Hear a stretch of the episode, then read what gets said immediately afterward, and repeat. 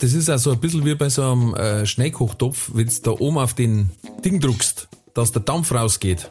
Der Druck ein bisschen. Das ist das, was wir jetzt machen, weil wir es auf der Bühne, uns hört daheim keiner zu, sagen wir mal ehrlich. Weder die Frau noch Kinder. Ja.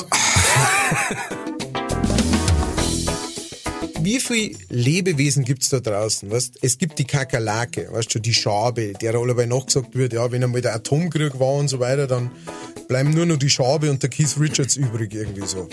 Und äh, bei der Schabe weiß man es nicht gewiss, ne?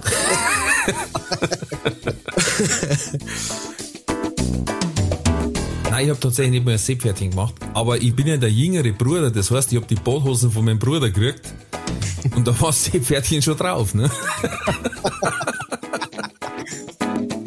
Eine richtige Brotzeit ist der Hammer.